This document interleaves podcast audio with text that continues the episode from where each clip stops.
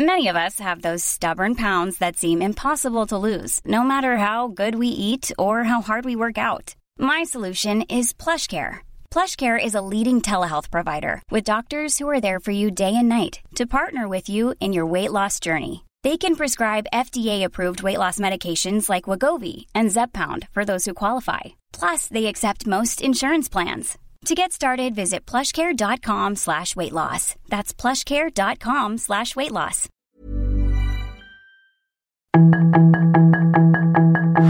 Tarde a tarde, lo que necesitas saber de forma ligera con un tono accesible. Solórzano, el referente informativo.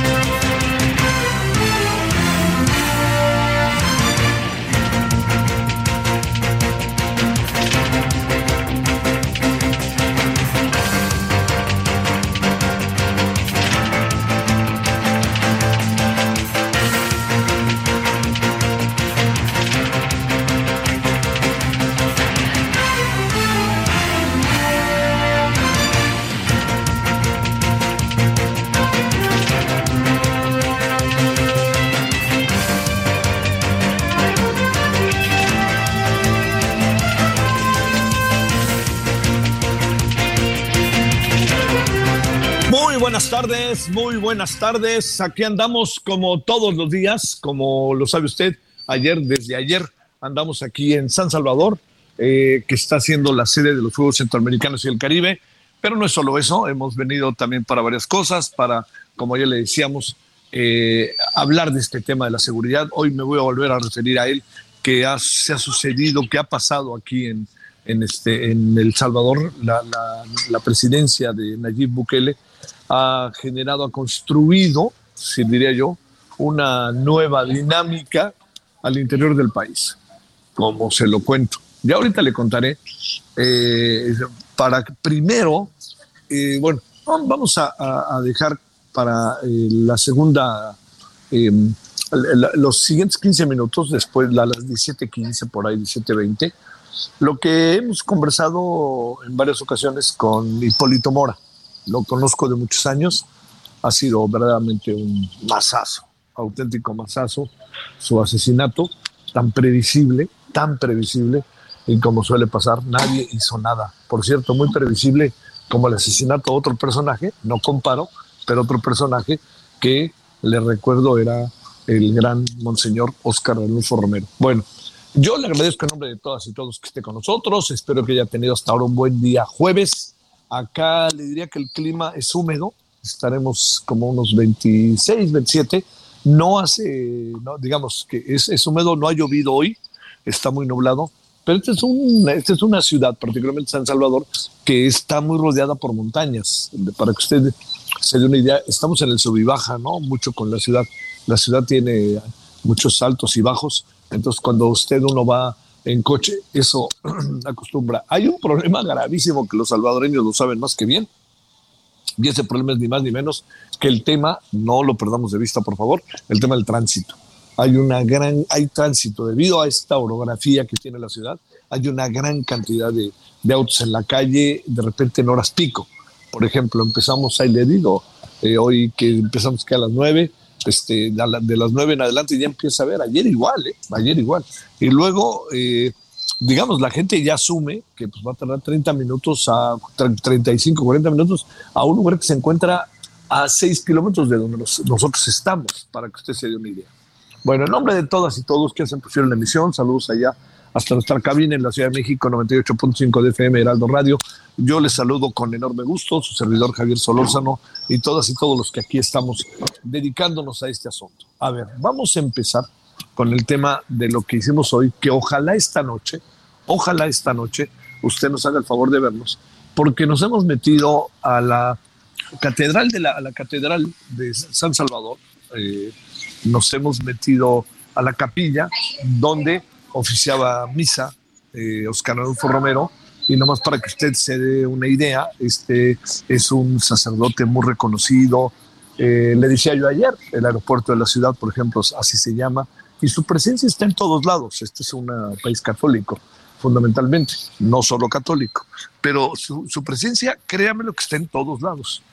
Yo ayer le contaba, y déjeme para empezar a armar el tinglado, como luego decimos de este día, yo le contaba que vino a Puebla a la una de las reuniones estas en donde pues también estaba ahí la teología de la liberación echada a andar. Vino Leonardo Boff también y este, vinieron sacerdotes de muy diferente tendencia, pero prevalecía una, me atrevo a decir, una especie de confrontación entre los sacerdotes que eran, por decirlo de alguna manera, conservadores y los que tenían la mirada de lo que conocemos como la teología de la liberación. Eh, hay que darle voz a los sin voz, decía Oscar Arnulfo Romero. Hay que darle voz a los pobres, pero no solo a los pobres. Este, a lo mejor usted lo ha visto mucho en nuestro país, ¿no? Primero los pobres, yo creo que no hay la menor duda, pero plantearse en la gobernabilidad de un país, en la dirección de una iglesia, en lo que usted quiera, ¿no? Plantearse nada más primero los pobres, pues este, hay sectores de la población que también juegan un papel, un rol que no están siendo considerados. Bueno, déjeme contarle que Oscar Romero, eh, cuando fue designado por el Vaticano como monseñor en El Salvador, fue una noticia que para algunos causó cierta inquietud, pero para otros fue como una buena noticia. Y miren lo que son las cosas. Para quien resultó una buena noticia fue para quienes ejercían el poder, ¿no? Porque lo conocían como un hombre dialoguista que nunca había, yo me atrevo a decir, pues pegado en la mesa, por decirlo de una manera. Era un dialoguista que lo que buscaba era entenderse, buscar los equilibrios y lo hacía en función de lo que la información que él tenía y de que las cosas en el país no se habían agudizado tanto. Eso yo creo que es una de estas variables que son como claves, ¿no? No se, no se agudizan tanto las cosas, pero ante esa circunstancia concreta, lo que sí dice uno es, si no se agudizan las cosas, pues uno puede seguir entendiendo y puede uno ir siguiendo, construyendo caminos para dialogar. Y yo creo que eso fue lo que él entendió en un primer momento. En un segundo momento, ya como monseñor, en su entorno había una gran cantidad de religiosas y religiosos. Los, eh, muchos de ellos que iban estaban estudiando para el sacerdocio, eh, otras, eh, muchas monjas que tenían una posición muy crítica, pero muy solidaria siempre, particularmente con Oscar Arnulfo Romero, que era un sacerdote muy reconocido en su país. ¿Qué fue lo que vino pasando con Oscar Arnulfo Romero para que usted vea cómo de repente en la vida se pueden dar circunstancias en donde la visión que uno tiene de las cosas puede llevarlo a procesos en donde se agudice, en donde se, en donde se transforme en buena medida lo que uno está haciendo en su labor. ¿Qué quiero decirle? Cuando uno gobierna, por ejemplo, y uno ve las grandes irregularidades, uno intensifica su discurso y a lo mejor cambia, uno dice, oye, pero es que era de otra manera, evolucionan. Y Oscar Nunfa Romero fue evolucionando dentro de su fe. Esto yo creo que esto es muy importante. O sea, cosas que hacía. Más bien, se convirtió en un hombre de enorme relevancia para El Salvador y va de nuevo para los más pobres. Fueron, fueron años muy difíciles, ¿eh? muy difíciles. Yo recuerdo las pláticas que sostuvimos en Puebla, una sola plática como de media hora. ¿Y sabe por qué? La, sostuve porque yo estaba en la UAM Xochimilco trabajando y hubo una cobertura académica y entonces yo fui, yo no iba como periodista estrictamente, ¿no? Hice por ahí un artículo que, como suele pasar, quién sabe dónde está, pero un poco con lo que recuerdo le estoy diciendo ahora. Pero entonces recuerdo bien que cuando platicamos se debió a que él hubo un momento en que se quedó este, solo y yo me fui a sentar con él y entonces nos pusimos a platicar. O sea, ahora sí que me, acerqué Ahí le dije, oiga, pues yo lo conozco, usted es Oscar Adolfo Romero. Ah, sí, ¿cómo te llamas? Sí, mijo, ¿no? Y ahí me pusimos a platicar. Más bien, él platicó y fue maravilloso. Y todo esto que le estoy contando lo recuerdo también de parte de Oscar Adolfo Romero, las cosas que decía, las cosas que planteaba. Este, la verdad, lamentablemente yo no lo volví a ver, ¿no? O sea, creo que debía haber hecho muchas cosas por ahí como para buscar, pero pues ya sabe, perdóneme, se juntan demasiadas cosas al mismo tiempo. Pero aquí lo que me parece importante de lo que le estoy contando como para atenderlo es que Oscar Arnulfo Romero fue paulatinamente, paulatinamente siendo más firme con su discurso. ¿Por qué más firme con su discurso? Que yo creo que esta es una de las cosas que es muy importante entender y ver. Fue más firme con su discurso por una razón central, y esa fue que en la medida en que él recorría el país y hablaba con su entorno, se iba dando cuenta de lo que estaba pasando se iba dando cuenta de la violencia, se iba dando cuenta de la represión, se iba dando cuenta del militarismo. Y empezó él, sabiendo lo que le venía, a intensificar y a tener un discurso cada vez más cercano a los, darle voz a los sin voz, pero sobre todo también más cercano a los más desprotegidos de aquellos que estaban en un proceso, créame auténticamente, de lucha sociopolítica de transformación. Bueno, el Frente Farabundo Martí de Liberación Nacional, años después, la gran poesía de Roque Dalton, la presencia de Oscar Adolfo Romero. Entonces, todo esto tuvo una enorme influencia. Tuvo una enorme influencia. Acabamos haciendo los acuerdos de Chapultepec, recordará usted, aquí en México, para por fin poner la paz en, en El Salvador, con el famoso grupo originalmente, originalmente el grupo este, eh, que tiene que ver con eh, este, Contadora que era un grupo que se centraba entre Francia y México, que estábamos muy, muy, muy ligados, el presidente Mitterrand, estábamos muy ligados a este proceso. Bueno, todo esto le cuento ya para ir cerrando y para que pasemos a Hipólito Mora, que un día, un domingo, en una oficio misa y que ahí estuvimos hoy en la Catedral de San Cristóbal, y con un discurso que hoy en la noche le presentaremos partes de ese discurso. Vale la pena. Eh, esa homilía, yo digo discurso, pero es una homilía porque sucedió también algo. La homilía a cada palabra, que, a cada frase que iba desarrollando Oscar Anulfo Romero, la gente, miles y miles de personas, dentro y fuera de la iglesia, lo que hacían era aplaudir. Y al final viene eso que más o menos lo recuerdo ahorita de memoria, que dijo, yo les pido a los militares que ya paren la violencia, yo les solicito este, yo les, este, les, varias, ¿no? Pido, solicito, y al final dijo, yo les exijo. Y eso muchos consideran que en ese proceso del yo le exijo, ya ahora sí se eh, acabó, ya, ya ahí quedamos ante el destino de Oscar Arnolfo Romero. ¿Por qué? Porque lo que vino después fue al día siguiente, a las 7 de la noche, también en la noche tendremos imágenes, a las 7 de la noche 7 y 20, que estaba oficiando una misa, eh, entraron dos personas, dos, este, dos personas bien armadas. Además, pues, ¿quién iba? la, la, la, capilla estaba casi vacía, estaba oficiando misa y estaba dando su homilía este, Oscar Anulfo Romero, y usted, pues que vamos a frenar que nadie entre en una capilla, pues se metieron a la capilla por un lado y por el otro y lo mataron, ahí lo asesinaron. Entonces, eso fue uno de los momentos más tristes para la Iglesia Católica, porque yo creo, yo creo, soy de la idea que la Iglesia Católica no supo reaccionar ante lo sucedido. La Iglesia Católica no fue del todo justa con los Arnulfo Romero, por más que lo declararan santo, y sobre todo el Papa Francisco, que es alguien con quien tiene mucha cercanía con esas causas, pues sí, sí lo hizo. Pero recordemos que Pablo VI había sido quien lo había eh, bueno, no él, sino un cónclave, en fin, ya ve como las cuestiones estas al interior de la iglesia, en donde ya quedó claramente definido que él iba a ser monseñor, que iba a ser arzobispo de El Salvador, y entonces mucho del apoyo que tuvo y de la cercanía la tuvo con Pablo VI, con quien tenía una muy buena relación. Esta es la historia que hoy le cuento, que es una historia que esta mañana pudimos de nuevo apreciar. No, yo no conocía la, la catedral, sí conocía, este, eh, no, no, conocía la, capilla, sí conocía la catedral, pero sí le digo que si usted viene a San Salvador, además de las muchas cosas que hay que ver, creo que hay que rendirle tributo a este hombre maravilloso, Oscar Adolfo Romero. Yo creo que es importante verlo. Le insisto, no casualmente se llama el aeropuerto Oscar Adolfo Romero y no es casual que haya una cantidad pero así se lo digo, cantidad, cantidad de murales o de referencias respecto al prelado que son el reconocimiento que esta sociedad salvadoreña da. Yo soy de la idea, aquí son terrenos interpretativos, ¿no? A lo mejor podrá decir lo contrario y tendrá sus razones, pero yo soy de la idea que El Salvador cambió ahí.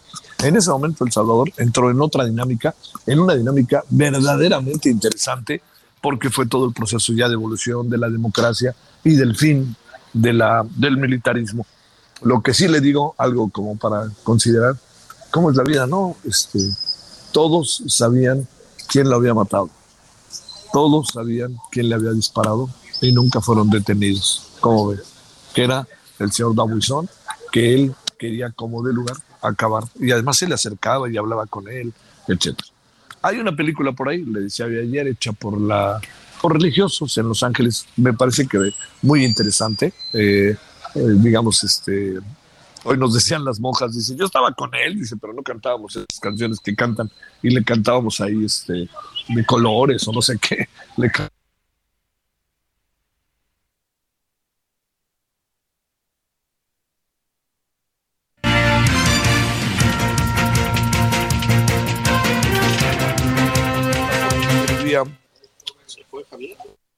que vivía Oscar Romero, la forma en que vivía, es de una sencillez, bueno, de una sencillez todo. Bueno, este es uno de los motivos por los cuales en San Salvador, el capital, San Salvador, capital de El Salvador, y ya más cosas, si le cosas que hacer. Mañana nos vamos a abocar, si a usted le parece un poco más al deporte, quiero decir que gracias a tenemos la posibilidad de tener imágenes directas de todo lo que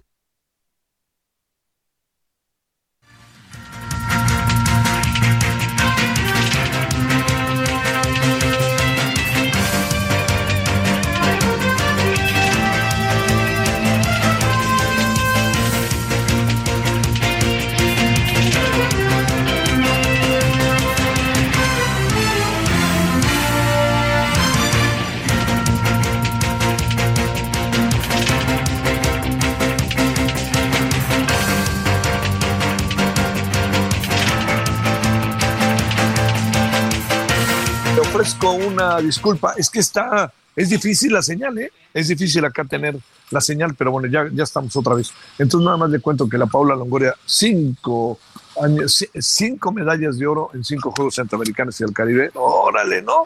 Esta maravillosa raquetbolista y también que las, ¿sabe quién llama mucho la atención acá deportivamente? La selección femenil de fútbol, ¿eh? Anótenlo, no la masculina, la femenil.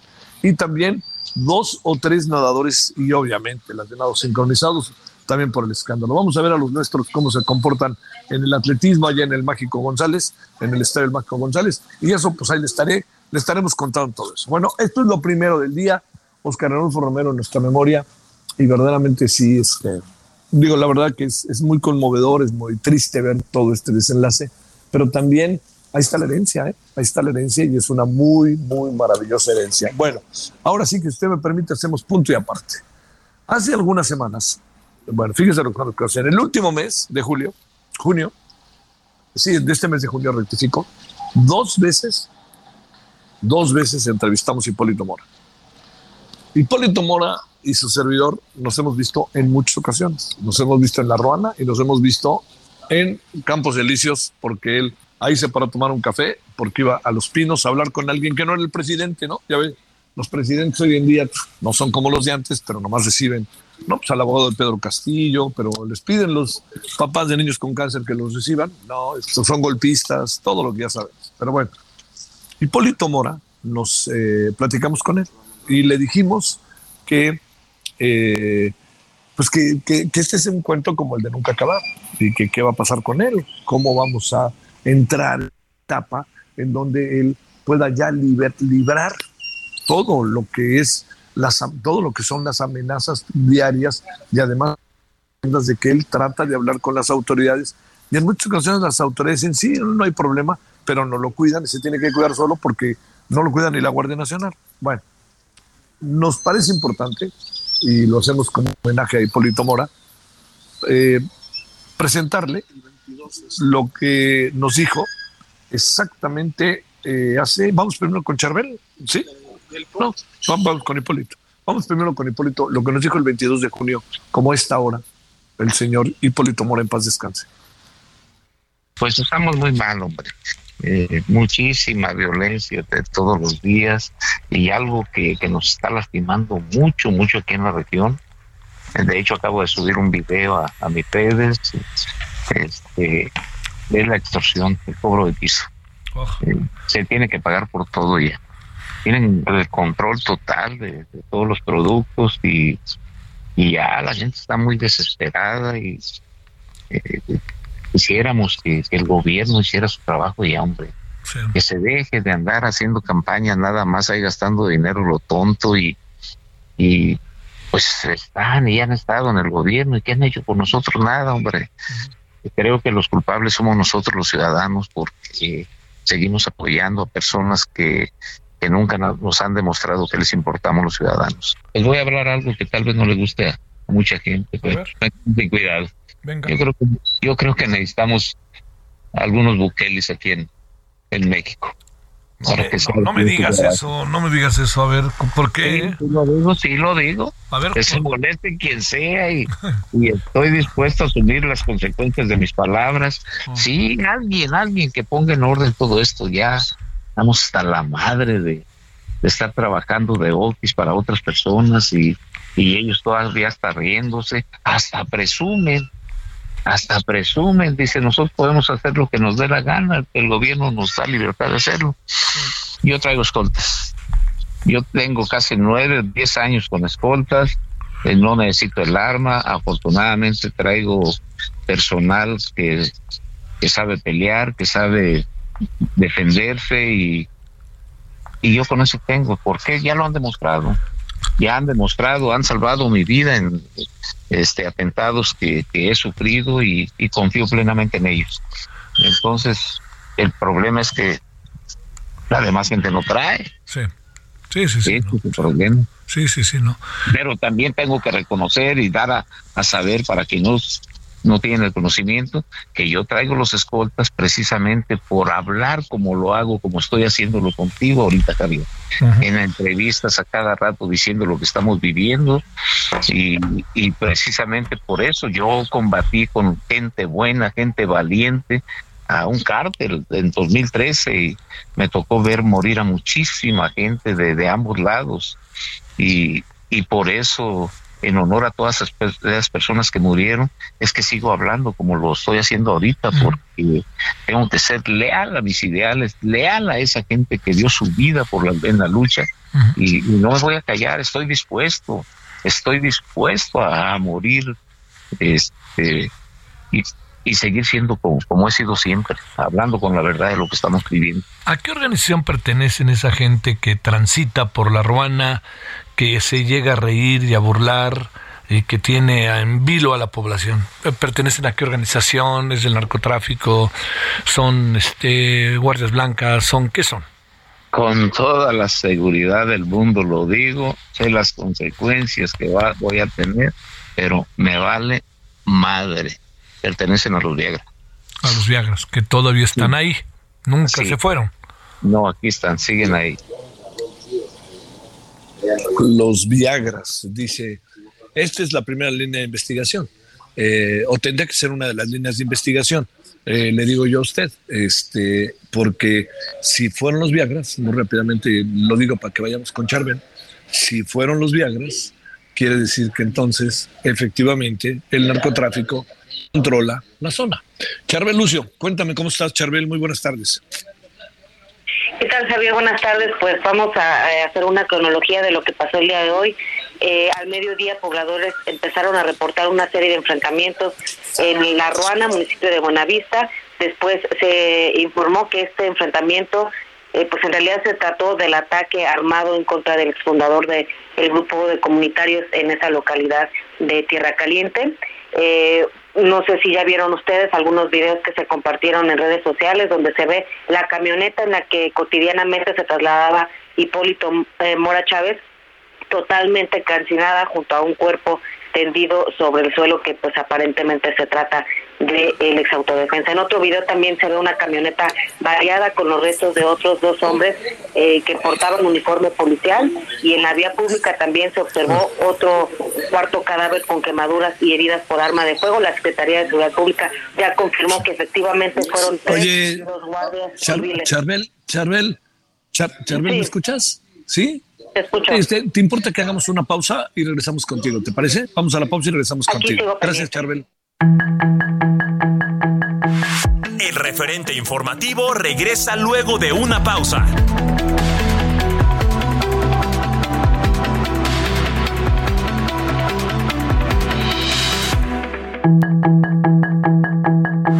Estamos de regreso con el referente informativo.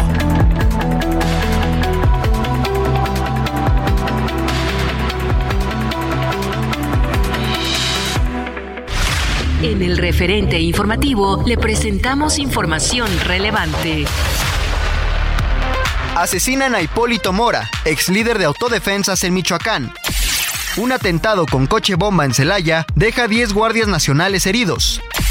Detienen a los presuntos feminicidas de Leticia y Beth, la madre asesinada en su casa de Hermosillo. López Obrador exige liberar a los policías secuestrados en Chiapas. Promete revisar las exigencias de los captores. A un año del asesinato del periodista Antonio de la Cruz y su hija Cintia, vinculan a proceso a Rafael Santiago A. Secretaría de la Función Pública informa sobre el estado de las observaciones a Segalmex. Realizan más de mil operativos en transporte público de la Ciudad de México. Fuertes lluvias en Veracruz provocan mega socavones en el puerto. Solórzano, el referente informativo. ¿Tú qué vas a hacer con tus utilidades este año? Aprovechalas para empezar a invertir con Citibanamex. Por tiempo limitado, obtén hasta 13% de rendimiento en pagaré o invierte en el fondo BLK 1 más de BlackRock sin plazos forzosos. Inicia hoy mismo. Hazlo desde Citibanamex móvil. Consulta términos y condiciones en citibanamex.com diagonal inversiones. citibanamex.com diagonal inversiones. Hoy es jueves 29 de junio. Esto es el referente informativo con Javier Solórzano. Sus comentarios y opiniones son muy importantes. Escribe a Javier Solórzano en el WhatsApp 5574 50 Solórzano, el referente informativo.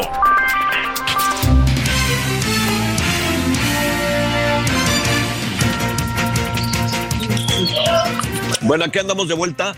Eh... It's that time of the year. Your vacation is coming up. You can already hear the beach waves, feel the warm breeze, relax, and think about work. You really, really want it all to work out while you're away. Monday.com gives you and the team that peace of mind. When all work is on one platform and everyone's in sync, things just flow wherever you are. Tap the banner to go to Monday.com.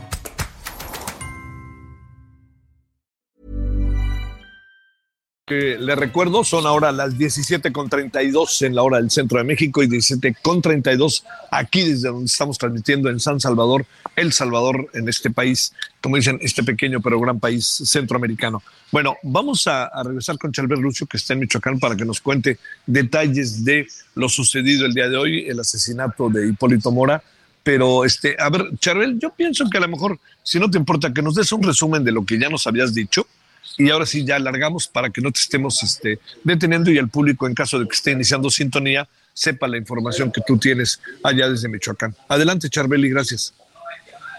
Sí, eh, pues te comentaba que al mediodía comenzaron los reportes de enfrentamientos en La Ruana, municipio de Buenavista. Eh, algunos pobladores pues grabaron eh, videos de los estruendos de estas armas de grueso calibre. Posteriormente se supo que eh, pues no se trató de un enfrentamiento entre pues grupos armados criminales, sino de un ataque directo contra Hipólito Mora Chávez. La Secretaría de Seguridad Pública ya confirmó que eh, por resultado de este ataque hubo tres elementos de la Guardia Civil que perdieron la vida junto a Hipólito Mora. Este, estas personas pues estaban eh, adscritas a la seguridad de Hipólito Mora, el secretario de Seguridad Pública, José Pedro Ortega Reyes, eh, dijo que Hipólito contaba con medidas de seguridad desde hace ya algunos años que consistían precisamente en la asignación de escoltas y una camioneta blindada que le fue proporcionada por el gobierno del estado. También comentó que en el pasado mes de mayo los guardias de Hipólito fueron dotados de uniformes, armamento y equipo táctico para realizar pues eh, su función de seguridad. Eh, también dijo el secretario eh, Ortega Reyes que indudablemente se trató de un cobarde ataque por lo que harán todo lo que esté en sus manos para que esto pues no quede en la impunidad y bueno en la, en la localidad de La Ruana eh, se mantiene un fuerte operativo de eh, la Guardia Civil, la Guardia Nacional y el Ejército Mexicano. Y bueno, ya como contexto, Javier, te eh, recuerdo que pues Hipólito Mora fue blanco de al menos tres ataques en su contra. Esto recientemente, el primero fue en noviembre de 2022, el segundo en marzo de 2023 y el tercero el ocurrido este jueves en el que pues sus agresores lograron acabar con su vida. Charbel, déjame sale. Oye, Charbel, déjame plantearte algo. Este, ahora sí está la Guardia Nacional y el Ejército. Nosotros platicamos el 22 de junio con él y nos decía que pues no, no había manera, que no le hacían caso y que el gobierno pues los veía pasar hasta muertos de la risa. Claro.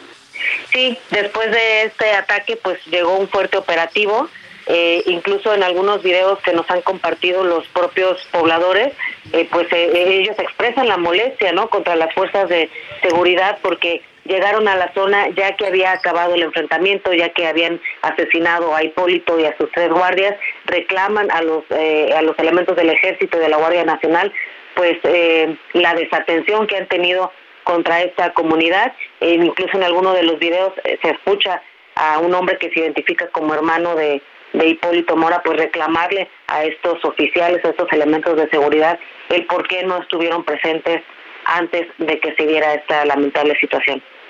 Ay, ay, ay, Charbel. Ahí estaban viendo. Es una cosa, híjole. Luego, no sé si escuchaste, pero él, a mí me asusta. Estamos en El Salvador y por eso te lo digo. Que dice, no, necesitamos a alguien como Bukele, pero no solamente dice eso. Lo que acaba diciendo al final es este, brutal en función de son los Viagras, no más ven lo que está pasando y no, por más que hemos pedido ayuda, no hemos tenemos ayuda y ahora sí, como dicen de manera doméstica, bastante lamentable, ¿no? Ahogado el niño, tapas el pozo, ¿no? Claro, Hipólito ya tenía mucho tiempo denunciando justamente esto que comentas, la presencia del crimen organizado en su comunidad. Eh, una de las últimas apariciones públicas que hizo fue aquí en la ciudad de Morelia, porque era en donde él se sentía más seguro y fue en el eh, marco del décimo aniversario de la formación de las autodefensas. Y bueno, lo que él vino a denunciar en esa ocasión ante los medios de comunicación fue justamente eso, que el crimen seguía extorsionando, seguía secuestrando, seguía asesinando personas en su comunidad e incluso lanzó en esa ocasión un ultimátum para el gobierno estatal y federal en el que decía que si no eh, sacaban a los delincuentes de Buenavista y especialmente de La Ruana, él mismo eh, se encargaría de organizar un levantamiento en armas como el que lideró en el año 2013. Charbel, te mando un gran un, un, gran abrazo y además qué sacudido esto, ¿eh? además haberlo escuchado hace 10 días o menos, ¿no? Y que te diga, me van a matar y no me importa, híjole, no sé, Charbel, a mí me parece, no podemos perder nuestra capacidad de asombro y el gobernador diciendo, no, el narcotráfico no está aquí metido, el presidente no es cierto, y el presidente diciendo, bueno, ya les voy a decir a sus papás que, les voy a decir a sus papás, sí, que ya más vale que entreguen a los secuestrados, los secuestrados siguen secuestrados. Bueno, bueno, bueno. Te mando un gran saludo, Charbel Lucio. Seguimos pendientes. Gracias. Bueno, vámonos a las 17 con 38 en la hora del centro. Solórzano, el referente informativo.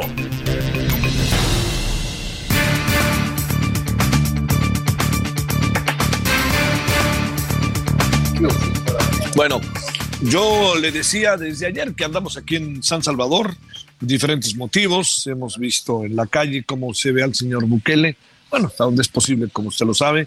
Hemos recordado a Oscar Anulfo Romero, pero sobre todo, pues eh, hay datos concretos, específicos de la gran simpatía que el presidente ha adquirido en el grueso de la población grueso de la población, no unos cuantos, ¿eh? el grueso de la población. Y se va a reelegir interpretando la Constitución. Bueno, le hemos pedido al doctor Alfredo Nateras antropólogo, antropólogo de la Universidad Autónoma Metropolitana en su plantel Iztapalapa, hablar de este tema. ¿Cómo has estado, Alfredo? Gracias que tomas la llamada. ¿Cómo te ha ido? Javier, muy bien, gracias. Sí, pues aún con todo, ahí, ahí vamos en Aguam. Eso, lo sé. Ya por lo menos regresamos a clase, que eso es importantísimo, ¿eh? la verdad, la verdad. Sí, bueno, oye. Importante, sí. Sí, lo importante es que estamos de vuelta de alguna manera. Oye, Alfredo, a ver, está aquí, estamos aquí en El Salvador, en San Salvador, ahí en el centro de la ciudad, para que te des una idea. Y por donde te mueves, el tipo es, te digo, popular, popularísimo. Lo quiere. Está interpretando ahora la constitución y se va a reelegir. A ver, ¿qué pensamos de esto? ¿Cómo poderlo...? Oye, y acabamos de hablar con Hipólito Mora, bueno, hablamos hace 10 días, en paz descanse, que lo mataron hoy en la mañana, y decía, yo, yo sé que lo que voy a decir no les va a gustar, pero necesitamos un Bukele. Pues, ¿qué, qué, qué, qué pasa? A ver, ¿cómo lo ves? Mira, este, de entrada, bueno, algo que eh, está ahí y que lo hemos visto es que eh, el estado de excepción del 27 de marzo del 2022 a la fecha, pues ya lleva un año, tres meses. Entonces, en ese sentido, me parece que una de las características eh, de este asunto es que eh, Bukele controla controla la cuestión mediática y una de sus estrategias muy muy fuertes contemporáneamente hablando pues es la cuestión de las redes eh, sociodigitales recordar que en su cuenta de Twitter pues viene siendo casi como el vocero de, de su gobierno porque ahí es donde difunde videos, imágenes de todo lo que tiene que ver con este asunto de la guerra contra las pandillas. Entonces, eh, ha construido un discurso, una narrativa en términos eh, de que ha sido muy popular y que eh, nosotros lo vemos como que tiene que ver con un asunto de una suerte de populismo eh, punitivo, en tanto que esta narrativa construye un solo enemigo eh, y se hace creer a la gente que se trata de un remedio necesario para acabar con el asunto de las violencias y de las pandillas. Entonces también está entreverado con un discurso un tanto como cristiano, en términos de que eh, hasta que Dios le diga, él va a seguir en el gobierno de eh, El Salvador, este, de que eh, estos son enemigos del de pueblo salvadoreño y por lo tanto en ese sentido merecen ser aniquilados. Entonces, creo que por ahí va el asunto. Recordar que tiene más de 3.6 millones de seguidores en su cuenta de Twitter. Entonces, ha construido pues una, una fantasía, ¿no? De que a través de esta estrategia eh, va a, resolver eh, un problema que ya la sociedad salvadoreña, pues digámosle, ya está cansada, ¿no? Y es una sociedad muy, muy doliente en relación a esto. Y lo otro es un joven, relativamente.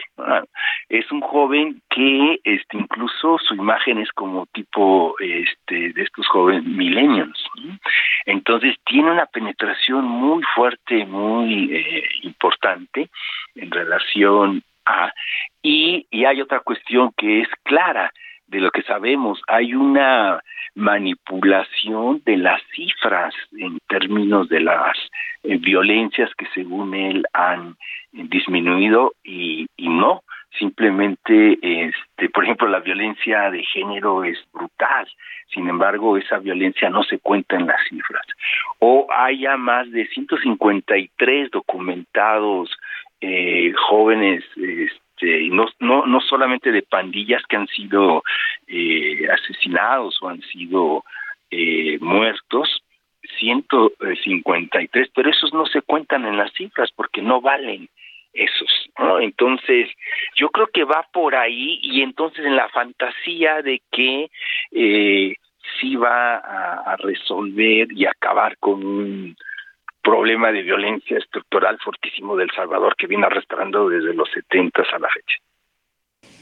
Oye, a ver, este, eh, fíjate que sí, esta es una, una mirada ahí, es como otra cara de la moneda, pero a ver, la, gente dice que ahora puede salir a la calle tranquila, eh, por ejemplo, eh, haitianos que han venido a los Juegos Centroamericanos, jamaicanos, acaban diciendo cómo quisiera yo salir a la calle como se sale aquí.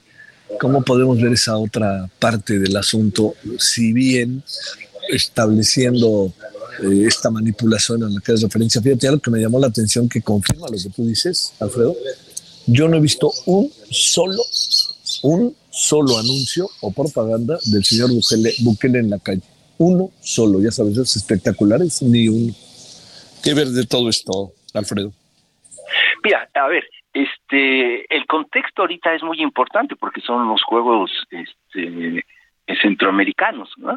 Entonces, en ese contexto, pues eh, eh, en, en, toda competencia, ya sea un campeonato de, fútbol o de béisbol y demás, si algo tiene eh, ese tipo de eventos, es que una de la de los criterios en relación a es que deben de tener la, las altísimas medidas de seguridad este entonces en ese sentido pues claro es el mejor momento por, para salir a la calle porque está todo hiper protegido en relación a incluso cuando Bukele este me imagino bueno que, que tú ahí lo, lo vieron ¿no? y todo llega llega a la inauguración fue impresionante no pero llega con su escolta y, impresionante.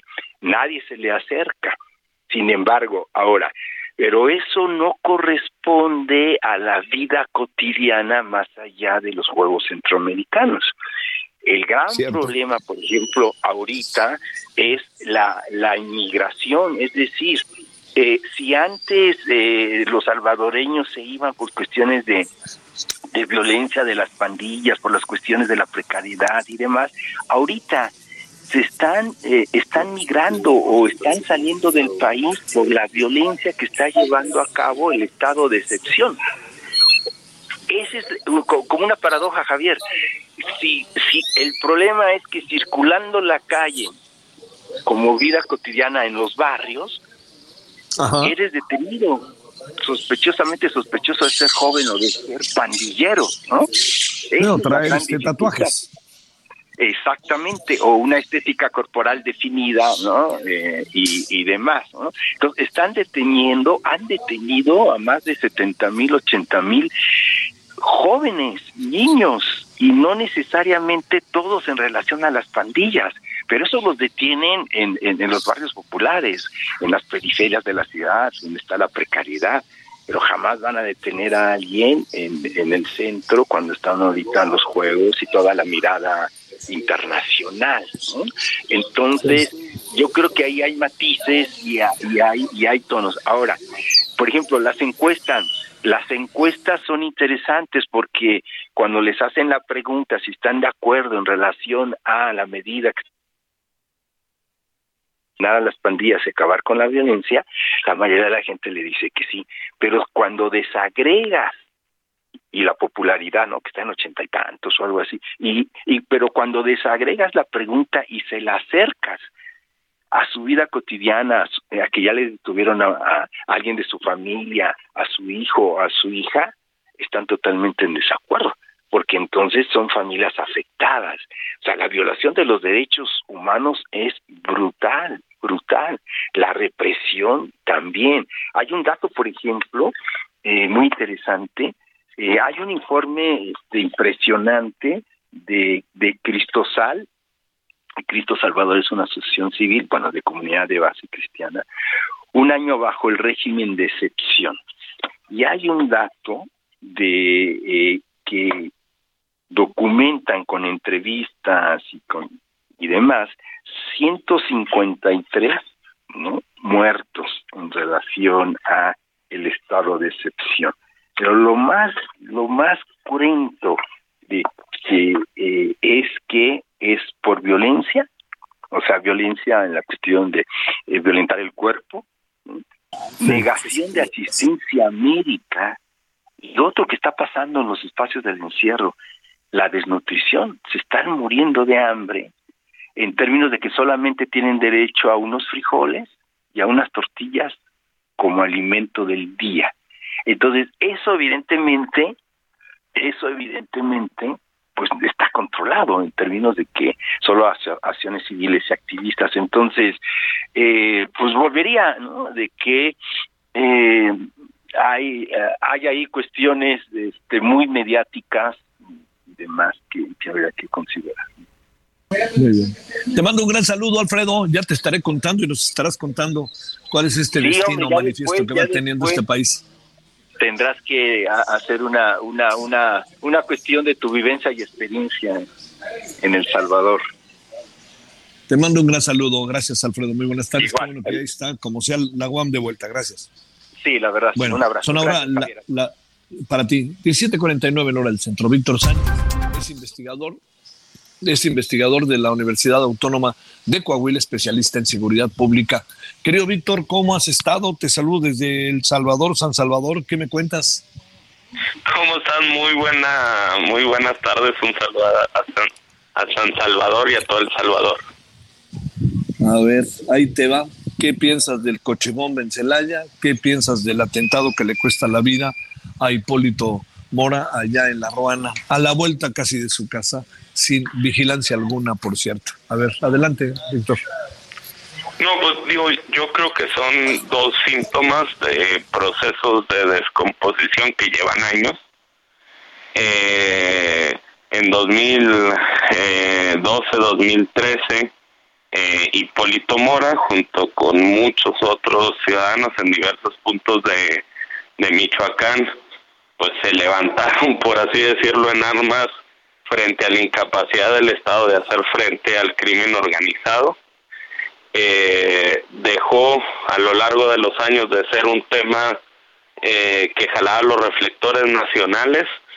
Sin embargo, pues el asesinato eh, de Hipólito Mora pues nos demuestra que la situación no ha cambiado en mucho en, en Michoacán, que sigue siendo un estado de alto peligro, que las organizaciones eh, criminales siguen mandando en esa zona y digamos si bien todavía no se ha esclarecido eh, con certeza cuál es la organización responsable de este de este asesinato pues sí sí hay un par de organizaciones sobre todo sospechosas con las que ya había tenido eh, problemas como la organización que se conoce como los Viagras o como el cártel eh, Jalisco eh, Nueva Generación, que también pudiera estar relacionado al evento del coche bomba en,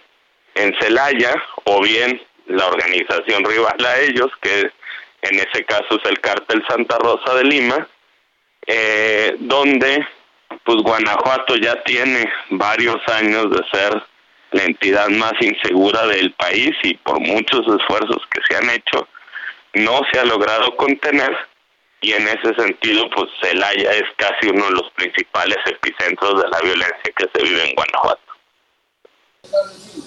Uy, uy, uy, uy, uy. A ver, para cerrar muy en breve, lo de Hipólito Mora, él dice que, son, que, que lo van a matar los Viagras, no lo dijo hace 10 días menos. Este, muy en breve una reflexión, si no te importa, Víctor, que, tiene, que tenga que ver con el papel de la autoridad y del Estado. No, digo, a ver, vas a recordar que los Viagras, al igual que Hipólito, estuvieron en los procesos de autodefensa. Es decir, el Estado incluso hay fotografías y videos donde los uniformó y les dio armas. Y estos se convirtieron en una organización eh, criminal y ya tenían antecedentes y se les ha dejado crecer. Eh, hay que recordar que eh, la Ruana está al otro lado de la zona fuerte de influencia de los Viagras, por ende, pues lo que vemos es un proceso de ausencia de Estado en Michoacán. O sea, no solo que se ha dejado crecer estas organizaciones, sino, muy importante, que aún con esas declaraciones de Hipólito, el pararlos no fue una o no tuvo el Estado capacidad para parar a esta organización criminal. Bueno, pues este Te mando un gran saludo, Víctor. Ahí seguiremos y estaremos viendo que al final qué está pasando acá, este, qué pasa en Michoacán, la ausencia del Estado y las declaraciones de los políticos cada vez son, híjole, son más inquietantes y preocupantes. Muchas gracias, Víctor. Hombre, gracias a ti. Muy buena tarde. Gracias. Bueno, oiga, pues ya nos vamos. Este, no es que me, me, me, acaba, le acaba uno dando vuelta al asunto de manera inevitable, es por cómo están las cosas, ¿no?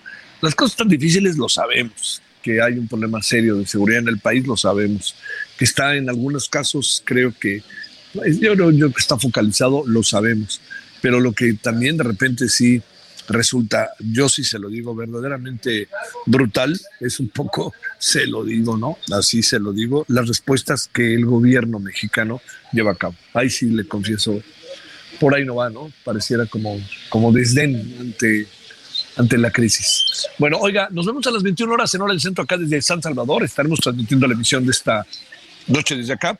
Tenemos cosas sobre Carlos Romero, tenemos cosas sobre Hipólito Mora. Hasta aquí Solórzano, el referente informativo.